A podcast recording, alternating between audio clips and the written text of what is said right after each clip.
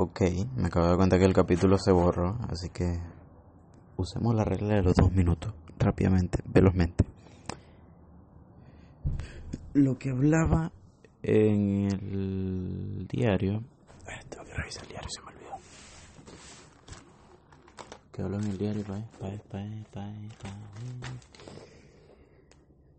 Compromiso, exacto. En mi diario ya anoté una cosa que en realidad fue una epifanía que, que tuve al darme cuenta que le tengo cierto rechazo, miedo, miedo, llamámoslo como es, al compromiso. Cosa que me, me bueno, me sentí bastante bien porque después porque por fin me di cuenta de que era lo que se trataba. Y ya va un momento eh, entonces como seguía diciendo me di cuenta de que me di cuenta que perdón. No si es de que ay ya olvídenlo. Me di cuenta de que debo fijarme objetivos más simples para poder mantener el compromiso.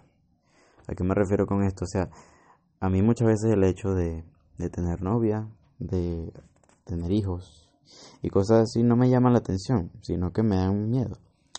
Por el hecho de, de, bueno, de que, como ya les hablé, tengo miedo al compromiso. Porque yo creo que uno de los valores primordiales en realidad el valor primordial que tengo es la libertad. Y todavía como que no logro entender que el compromiso y la libertad pueden ir en cierto modo alineados. O no, la verdad que bueno, seamos honestos, no lo sé. Entonces, eso hace que cualquier tipo de cosa que tenga como etiqueta en mi mente compromiso será por supuesto algo que yo rechace. Sin embargo, tengo que reconocer que el compromiso es necesario de alguna manera todavía estoy en esa discusión de que acaso uno no puede hacer lo que quiere y ya. Me pregunto. Creo que todavía necesito más información para formarme una opinión. Pero por ahora yo diría que mi respuesta es sí, ¿por qué no podemos hacer lo que queramos? Entonces muchas de esas cosas del compromiso me, me atacan directamente, dirían, digámoslo así, porque en el compromiso tú haces las cosas, la quieras o no, y ah, ya, ah, no sé. A lo mejor estaré muy joven para entender ese concepto, pero creo que ya desde, desde ya debo empezar a conocer y a familiarizarme con esto. Por la sencilla razón de que en algún momento tendré un compromiso, no, no, no digamos una boda, un hijo, un, una casa, no lo sé, no lo sé, la verdad no sé. Sin embargo, sí tendré que tener un compromiso para a lo mejor, uy, qué bonito está el cielo. Sí, dejémoslo así. Está lindo el cielo. Aunque huele a cigarro. Ahí, así. Entonces, de alguna manera, yo tendré que comprometerme con algo Tendré que comprometerme con una manera de lograr un objetivo. Eso creo que es lo más importante en este momento. Por, entonces, por ello necesito, a juro, y porque sí, familiarizarme con esto. ¿Y cómo lo voy a hacer? Como ya lo había dicho antes, con cosas más sencillas. Cuidando una planta, manteniendo siempre ordenado mi cuarto. Eso ya lo hago muy bien, creo yo. Barriendo, este, haciendo cosas haciéndome responsable de lo que es mío, es decir, mi ropa, mi cuarto. Bueno, en realidad no es mío, porque yo no lo compré ni pago ni pagué nada de esto, pero vivo aquí, del lugar que habito, digámoslo así.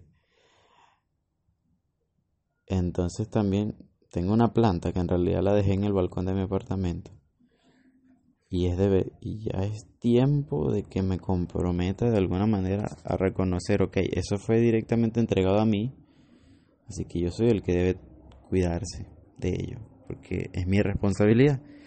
De eso se basa el compromiso, asumir responsabilidad de las cosas. Wow, acabo de tener otra gran revelación. El compromiso, el compromiso es una directa relación con la madurez. O sea, si yo no puedo estar comprometido, no puedo decir que soy una persona madura. Porque madurez implica responsabilidad. Que me hago responsable de mis actos. Y actualmente no me estoy haciendo muy responsable de todos. No mis actos, sino mis, mis deberes. Sí, buena manera. Mientras lo otro es que, bueno, debo eliminar adicciones.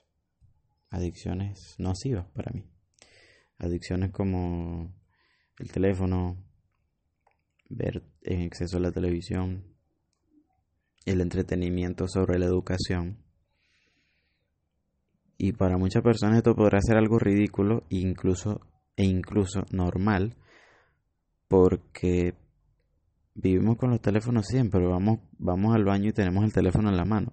Sin embargo, creo que eso está mal, porque nosotros no fuimos diseñados para esto. No fuimos diseñados para siempre estar hipnotizados, nosotros fuimos diseñados para movernos, para tocar, para experimentar, para pensar. Y no creo que siempre estar en un dispositivo móvil, ya sea teléfono o incluso televisores, laptops, como quieran llamarlo. Como quieran llamarlo, no, cuáles. Los Ustedes me entienden, no son brutos, ustedes son carabos inteligentes. Entonces, este tipo de cosas también pueden ser, ya, también pueden ser, no, también son adicciones porque funcionan igual. Dopamina, que genera un círculo vicioso. Funciona con las drogas, funciona con el alcohol, funciona con los cigarros, funciona con muchísimas cosas. Incluso con hábitos, puede ser adicto a hábitos y a comportamientos nocivos y aún así no lo reconoce. Así que lo primero es reconocer. Lo segundo es actuar. ¿Qué voy a hacer? Me voy a educar. Esta es la, puede ser la vía larga, pero necesito educarme para saber qué hacer, porque si no, ¿qué se supone que haga? ¿Cómo voy a empezar algo si no sé cómo empezarlo? Bien ambiguo, ¿cierto? Así que eso me despediré. Me despediré. Esa es la palabra. Adiós. Gracias por ver este capítulo y por tomarte tu tiempito.